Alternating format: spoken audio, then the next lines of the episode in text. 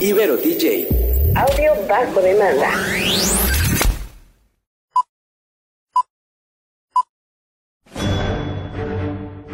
Una charla con amigos sobre los acontecimientos cinematográficos lo puedes encontrar aquí en La Esquina del Cine.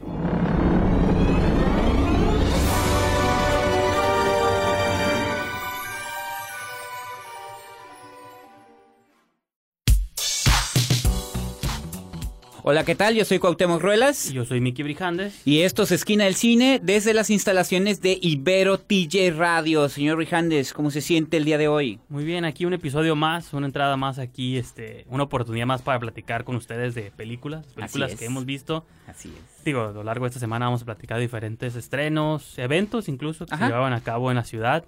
A lo mejor lo platicamos en una edición más adelante, pero sí, este, pues diferentes, diferentes cosas, ¿no? Eh, por ejemplo, en el episodio de hoy vamos a hablar de dos estrenos, que fueron los estrenos grandes, por así decirlo. Uno mexicano y uno americano. Hubo más que vamos a abordar, repito, más adelante en la semana. Pero, esos fueron los fuertes fueron... En, en, un sentido, ¿no? Este, principalmente el mexicano que se abordó, nosotros lo comentamos y también se le dio mucha publicidad en medios nacionales y pues venía también precedido de premios eh, como el Ariel. Entonces, y nominaciones y premios. Para que luego tú no digas que aquí menospreciamos el cine mexicano, le dimos el como el ahora sí que la función estelar no es el que vamos merecidos, a platicar, este, Vamos a platicar en la, en la segunda mitad del programa, vamos a hablar de Los Adioses, de Natalia Beristain. Y antes de hablar de esa película vamos a hablar de Mi ex es un espía, o de Spy Who Dumped Me, de Susana Fogel, que es la película norteamericana que fue el, este como el estreno ahora sí grande, con Mila Kunis y todo ese rollo. Entonces... Eh, pues nomás, platícale un poquito más a las personas donde pueden encontrarnos. Sí, para, antes de empezar, recordarles que nos pueden sintonizar en www.iberotj.fm y nos pueden seguir en redes sociales en Facebook e Instagram en Ibero TJ Radio y en Twitter en Ibero TJ Oficial. Y a nosotros, pues en eh, esquinaelcine.com, donde este, bueno, adelanto, tenemos una entrevista ahí con Natalia Beristain, pero también ya lo iremos comentando en el transcurso de la reseña de los adioses. Entonces, señor Vijandes, si quiere empezar. Sí, vamos a ir nomás a un una brevísima pausa y vamos a arrancar con un poco de noticias y luego entramos de lleno con las reseñas. Así es.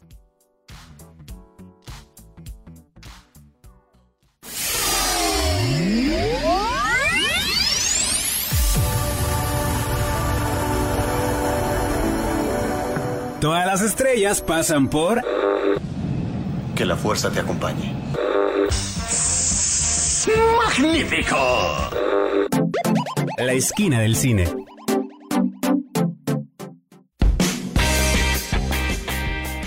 Pues ya estamos de regreso, señor Brijandes, en Esquina del Cine por Ibero TJ Radio. Eh, como usted lo mencionó en el bloque pasado, vamos a iniciar con unas noticias sobre cine. ¿Qué nos trae? ¿Qué nos trae ahí? Pues yo traigo un par de notas, yo sé que tú también tienes ahí unos comentarios que hacer, entonces digo, vamos por partes. Eh, primero que nada, yo quiero mencionar, el Hollywood Reporter hizo una entrevista con Luca Guadagnino. Ah, que está de moda, está de moda ahorita.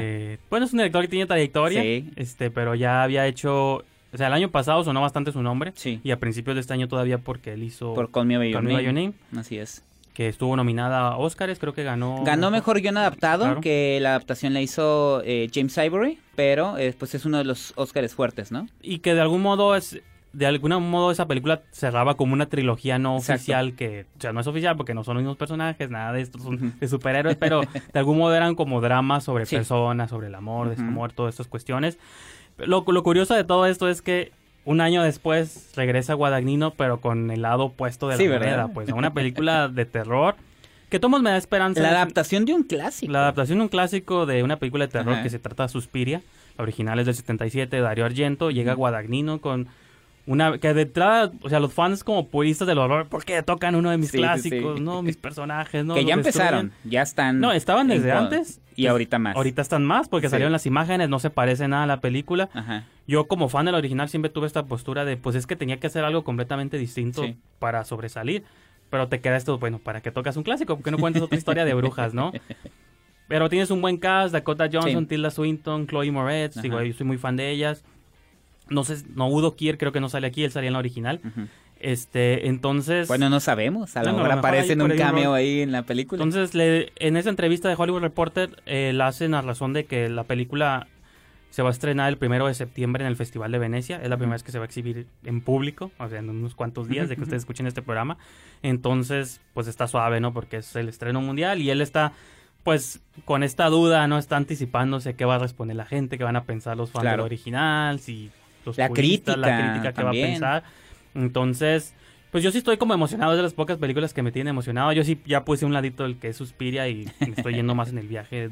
Desde los trailers que yo ponía en Twitter que no me atrevía a ver, pero las imágenes, las fotos, los Se me hace raro porque yo sé que tú no ves avances y, que, y que te hayas atrevido a ver esto. No, vi el primero, pero luego ah, sacaron otros y el segundo ya no lo he estado viendo, pero sé que va por la misma vena.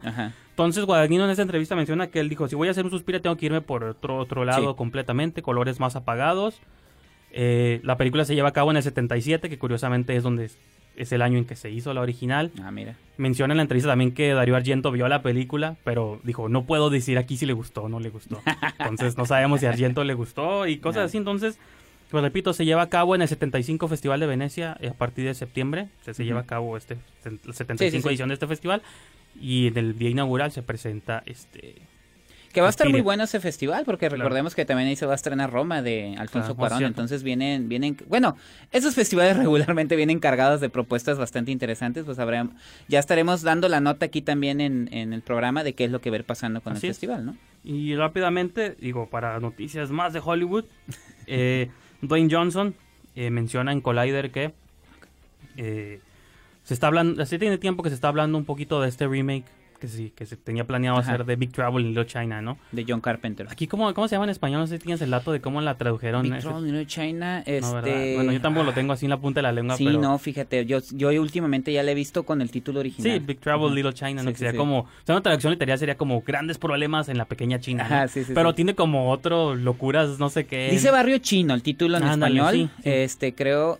Va, va por ahí, lo, lo, lo, es, una, es una película del 86 de John Carpenter que con Kurt Russell. Sí, con Kurt Russell, que a mí es de mis favoritas colaboraciones que tuvieron. Este, digo, antes de continuar, vamos, ¿qué te parece si vamos a una pequeña pausa y continuamos con este tema y muchas cosas más? Así es.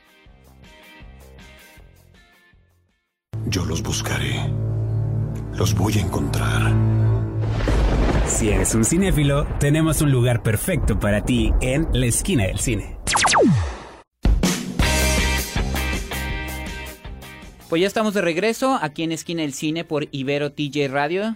Señor Mickey Brijandes, su servidor Cuauhtémoc Ruelas. Estábamos a mitad de la nota de Big Trouble in Little China, el remake que iba que iba a que va a realizar Dwayne Johnson sobre este clásico de culto de John Carpenter, ¿no? Y que era un proyecto que sonaba, luego desaparecía, luego que el de Dwayne Johnson hacía otros proyectos primero, ahorita está haciendo para Disney este de Jungle Cruise, entonces este hombre imparable que hace como cinco películas al año, pues una de las que tienen en fila para hacer en los próximos años era este remake, pero ya anunciaron de hecho para Collider que realmente, lo mismo, lo dijo la misma Roca, de que realmente no es un remake, es una secuela.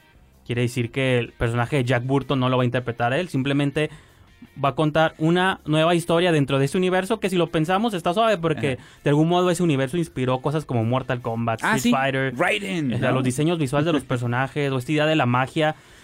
Se puede, por un lado se puede ver como por el lado medio racista ahí de que... Sí. O sea, en los ochentas, ¿no?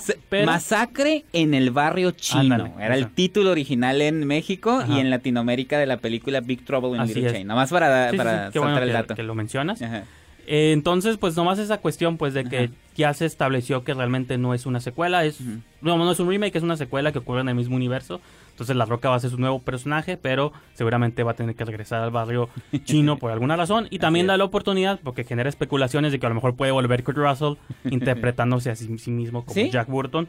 Y de hecho hay una corrida de cómics que creo que concluyó este mismo de 2018, que es como Old Man Logan, pero se llama Old Man Jack, que fue una edición como de 25 este, este, issues, 25 tomos de Jack Burton ya viejo y cómo regresa al barrio chino. Entonces, a lo mejor pueden, tomar partes de ahí, así, ¿no? Entonces, pues esa Ya sería como la mención ah, está padre. que quería hacer. Me gusta. No, y me gusta más la idea de que lo hagan otra vez. Pero cuidado, porque digo, a pesar de que a ti y a mí La Roca, pues bueno, a mí no me cae mal, no sé tú si ya lo tienes. Pues, ah, pero sí tiene muchos detractores, ¿eh? Muchos detractores. Así como tiene gente que lo sigue, sí tiene personas que de verdad ya Señal de éxito es que cuando tienes haters es cuando ya la hiciste. porque si ladran los perros es porque vas caminando. Exacto. Pero, ¿no? querías mencionar rápidamente. Sí, rápidamente quería mencionar. Fíjate que la semana pasada, creo que fue en viernes, si no me equivoco, hubo una corrida especial sobre la película mexicana Museo de Alonso Ruiz Palacios este director que ganó un Ariel hace unos tres años por la película Güeros y que trata sobre un asalto fallido al Museo Nacional de Antropología este y que eh, interpreta a Gael García Bernal. Entonces, nada más lo comento porque es una cinta que pretende participar eh, en los Óscares, en los próximos eh, premios y que estuvo medio raro porque muchos se quejaron de que Ah, o sea que hacen películas para ganar premios y no, para que los vea la gente. va a tener que pelear contra Roma, ¿no? Ajá, entonces la soltaron así como una corrida. Creo que tuvo muy buena respuesta. Por si tienen oportunidad, chequen la crítica que hace Alonso Díaz de la Vega, el crítico del Universal. Eh, chequen la reseña, busquen Alonso Díaz de la Vega, película museo, y chequen ahí los datos eh, sobre, sobre qué va, cómo le ha ido y cuál fue la respuesta que tuvo en esa mini corrida de un día, ¿no? Entonces, nada más era un comentario que quería hacer sobre esta cinta que viene sonando fuerte.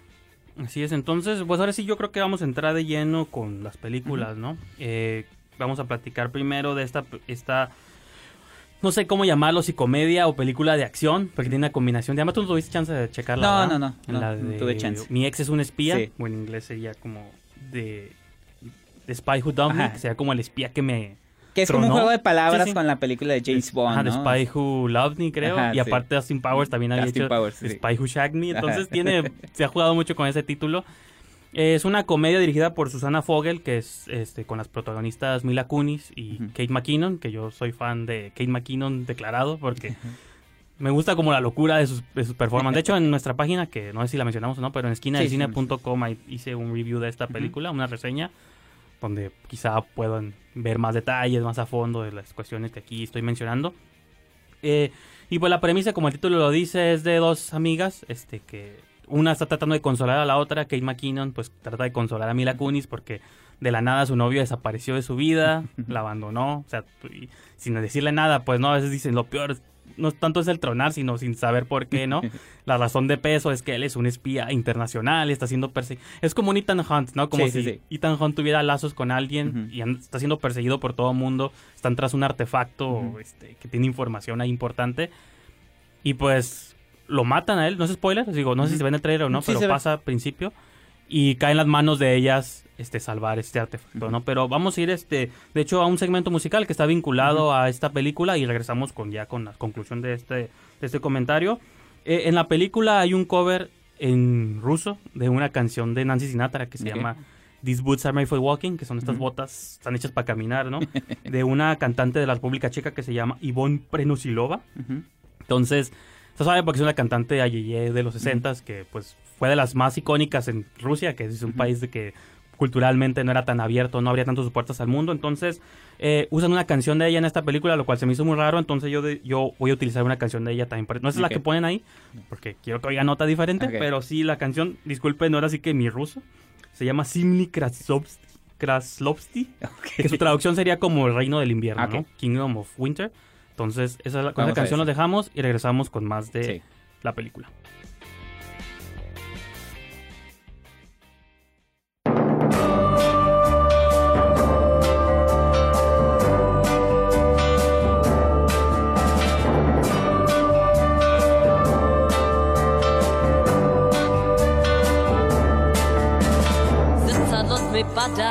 smutný hledá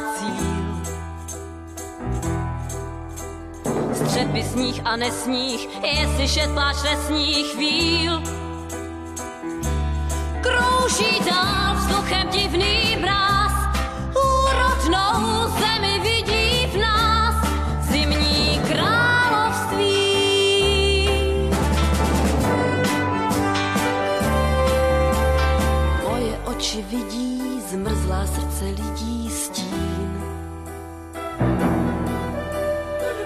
ptát se, kdo ví, proč má čas ledový klín.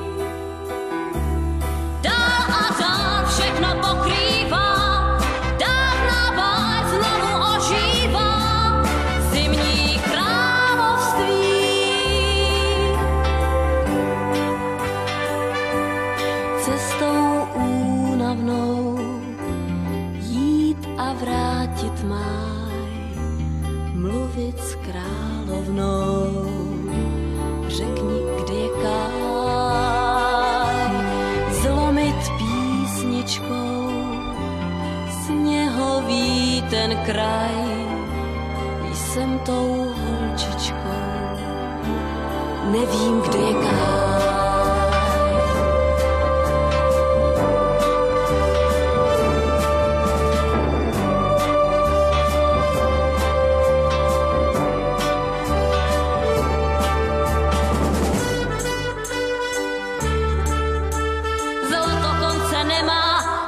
řeč je nemá tvář.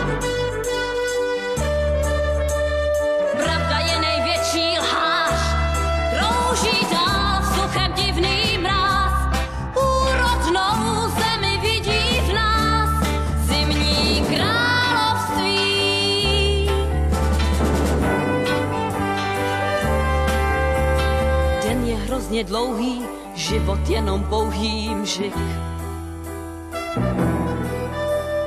někomu to stačí, já miluju ptačí křik.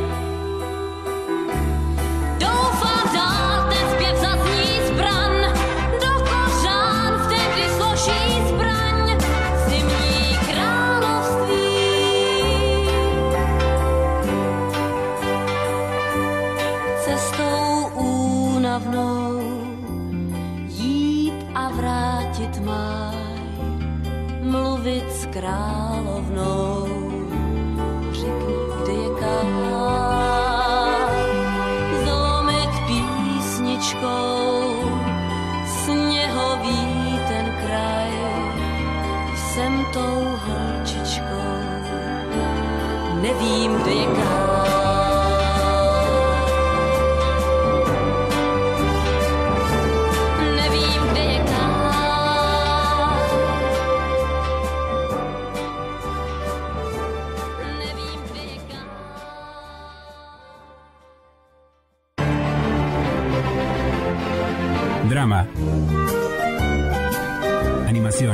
Y música. Una crítica constructiva desde la esquina del cine.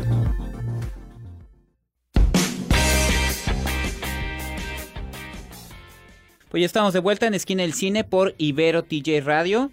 Miki Brijandes, su servidor Cuauhtémoc Ruelas. Estamos a la mitad de la reseña de eh, El espía que me abandonó. ¿Cómo sí, Mi ex es un espía. Mi ex es un espía, el espía que me abandonó. Ah, es que lo traduje directamente. Sí, está bien. adelante. O espías por accidente, ¿no? Pudo haberse llamado así. en España a lo mejor así, se llama. le puse yo en mi reseña, espías por accidente.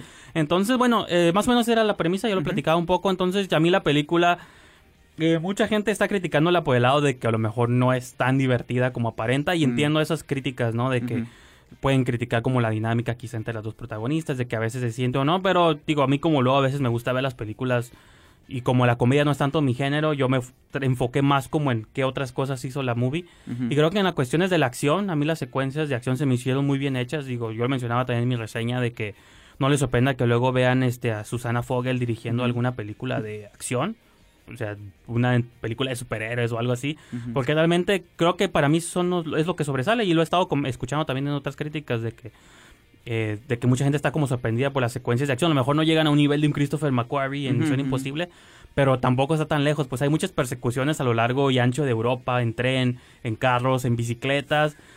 Y a veces ese es como el choque de decir cómo estas buenas secuencias las estamos viendo en una comedia hasta cierto punto ligera, porque realmente pues no estás viendo como a dos chicas que accidentalmente tropiezan como en escenarios difíciles de creer, pero también aparte de mí dice, bueno, no es tan difícil creerles a ellas eso y porque a un Tom Cruise le creemos que salta de edificio en edificio, ¿no? Entonces, una vez que aceptas, creo como yo, estas cosas, yo sí terminé como, la película me dejó un buen sabor de boca al fin y al cabo, creo que sí sí disfruté bastante como las acciones y sobre todo otra cosa muy importante es la relación entre las amigas. Creo que muchos de estos protagonistas de películas de acción siempre tienen que ser rudos, descorazonados, sin vínculos emocionales porque esos son sus puntos débiles. Aquí no, al contrario, abrazan el hecho de que son emocionales, son mujeres en peligro, pero está suave porque digo, hasta uno tendría miedo si estuviera en esa situación, pues, ¿no? Entonces, creo que todos los elementos funcionan para bien de la película. Ahí sí desconozco cómo le habrá ido en taquilla este fin de semana, pero no me sorprendería que... Pues, pues tengo ese dato, señor ah, muy bien. Está en cuarto lugar de taquilla. Eso es muy mal número, pero...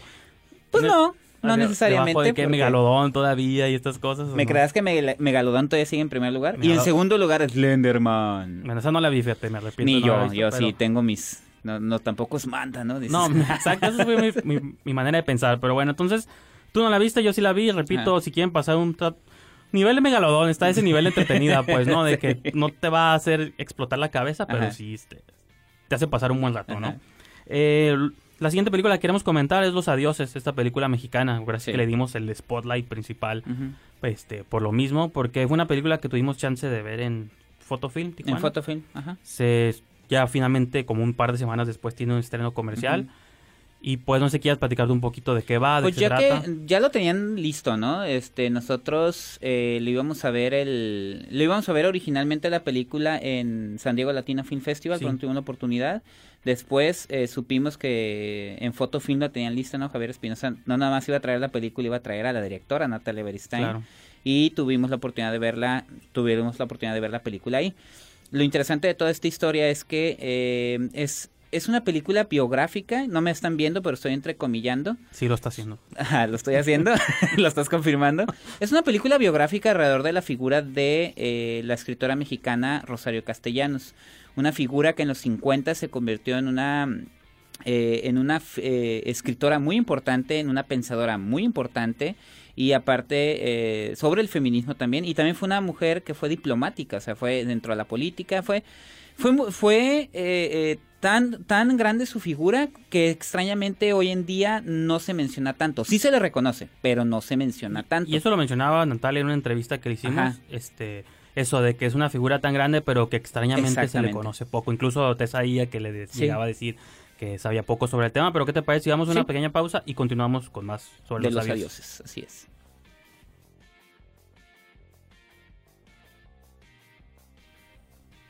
Estamos de vuelta, aquí Miki Brijandes. Cuauhtémoc Ruelas. Y pues estamos platicando de los adioses, Cuauhtémoc. Así este, es. Platícanos un poquito más de... Sí, pues estábamos hablando sobre la figura de Rosario Castellanos, eh, que también muchos lo ubican por la biblioteca Rosario Castellanos, ¿no? Pero todos se van por el nombre porque suena mucho, pero realmente la obra... Eh, es, aunque sí se ha leído, como dijo Natalia Beristain, de repente no se menciona tanto. Y repito, no que no se le reconozca, sino que de repente no se menciona tanto y creo que es muy importante. Ahora, ¿por qué entre, no me están viendo, pero voy a volver a entrecomillar? ¿Por qué entrecomillo que lo está haciendo otra vez?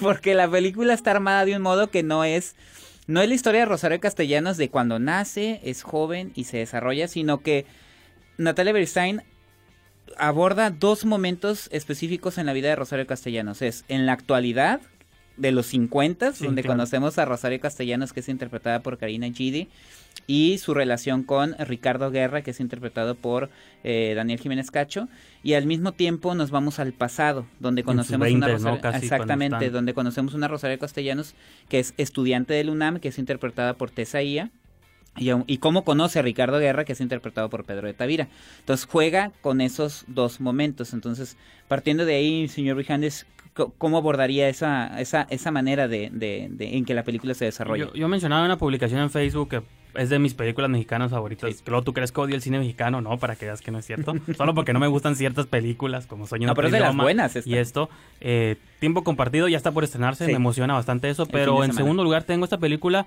sobre todo por esa dinámica que tú manejas. Cuenta dos momentos específicos de la vida de Rosario, pero la manera en que los, los silvana, los entrelaza este Beristain de una yo me quedé enamoré de la primera secuencia, que es cuando está ella en la cama y luego están están en el presente, como dices tú, en los 50 y aparte repiten la misma escena, pero con los jóvenes como que estaban haciendo lo mismo en el pasado y cómo en la misma situación se puede representar dos cosas diferentes, ¿no? Exactamente. Y lo eso lo repite mucho a lo largo de la película, pues te repite como momentos de cómo llegó a ser la Rosario de ahorita a través de cómo era vista en el pasado, ¿no? En el pasado de ella. Pues entonces, y aparte, como cuando la ves joven, siempre ves estas cuestiones aspiracionales, esta uh rebeldía y quiero cambiar el mundo. Y como cuando llega a cierta edad le gana como... Ahora sí que los roles de mujer, se vuelve madre, se vuelve... Esos roles, como trata de balancear esto con el trabajo con un esposo que no necesariamente es villano, es malvado, pero se siente siempre reducido por ella. un hombre que fue educado así. Claro, a, tener esa relación con sus esposas así. Mencionamos en el programa de que es muy de los tiempos, pero tampoco realmente sigue hasta el presente muchas veces. Entonces, la manera en que Ilvana como estas cosas o va y viene y te presenta el cómo nos mete en la cabeza de Rosario.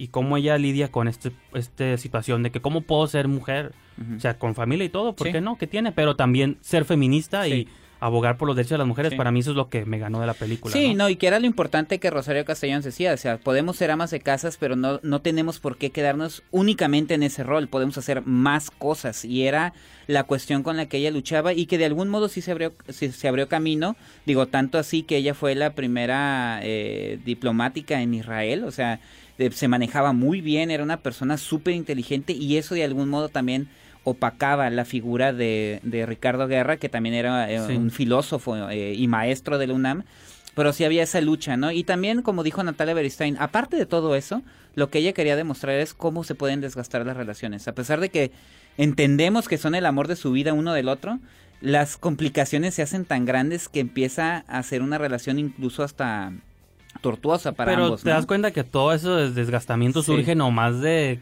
cuestiones casi de como de poder, pues realmente dices, bueno, exactamente. nada impide que uno sea más exitoso que el otro, por el hecho de que sea ella la exitosa y no él, es lo que él nunca siempre le está causando esa piedra en el zapato y eso es es lo extraño, pues me recuerda mucho películas como Carol, películas como estas donde son los tiempos los que impiden que la gente sea feliz, no tanto que realmente haya un problema. Pues, Exactamente. Y este te digo, eh, eso, eso es también lo, lo, padre, cómo lo demuestra, ¿no? Y en cuanto a las actuaciones, hay que mencionarlo. Karina Gidi ganó un Ariel la mejor actuación por esta película. Ella fue la que lo ganó, sin embargo, los roles que manejan, a lo mejor dicen, uno piensa, no se parece tanto a Rosario Castellanos, pero te involucra tanto en el personaje que terminas aceptándola como Rosario Castellanos.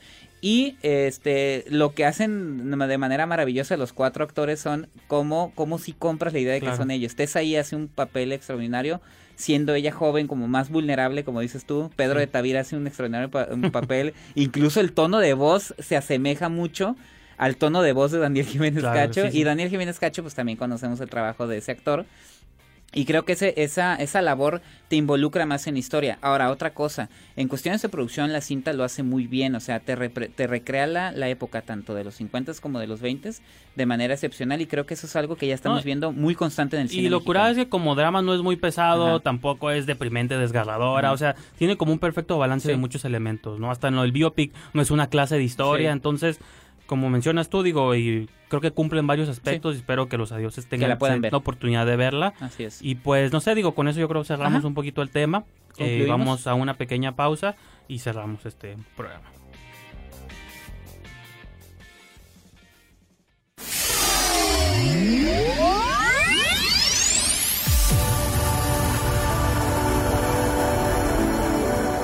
Todas las estrellas pasan por...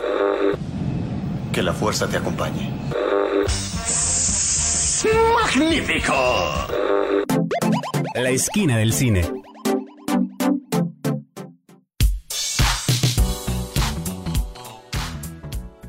Estamos de vuelta aquí en su programa Esquina de Cine y ahora sí, Cuauhtémoc Ruelas, bueno, Cuauhtémoc Ruelas me acompaña, yo soy Mr. Brijandes. Así es. Y pues platíquele a nuestra querida audiencia donde pueden escucharnos, vernos, seguirnos, olernos, de todo. Así es, señores y jóvenes y todos los que nos escuchan, eh, principalmente a nuestra, en la estación, obviamente, www.iberotj.fm y que nos sigan en las redes sociales, en Facebook e Instagram en IberoTJ Radio y en Twitter en IberoTJ Oficial. ¿Dónde lo podemos seguir a usted, señor Brijandes? A mí me pueden seguir en Twitter y en Instagram, arroba Brijandes, o diagonal Brijandes. Letterboxd también, Brijandes, donde hago mis mini reviews de películas. Y a mí me pueden seguir en Twitter en arroba esquina el cine. En Facebook los invito a que sigan la página oficial de la revista Esquina el Cine y que ingresen a la revista www.esquinelcine.com, que lo mencioné hace un momento, pero lo repito, ustedes pueden ingresar, checar la reseña que hizo el señor Brijandes de La espía que me abandonó, otra vez traduciéndolo directamente, y eh, la entrevista que tuvimos con la directora Natalia Beristain. Y también hay una crítica de Alberto Villescusa de Los Adioses, que lo escucharon la semana pasada o hace unas semanas este, aquí en nuestro programa pues él también tiene su opinión ahí sobre los adioses. Repito, para que quieren indagar un poquito más en esta película. Y otra opinión. Ah, sí, que una opinión diferente a la nuestra. Así es. Entonces. Sí, con eso concluimos yo creo que el episodio de hoy. Y nos vemos hasta la próxima. Adiós.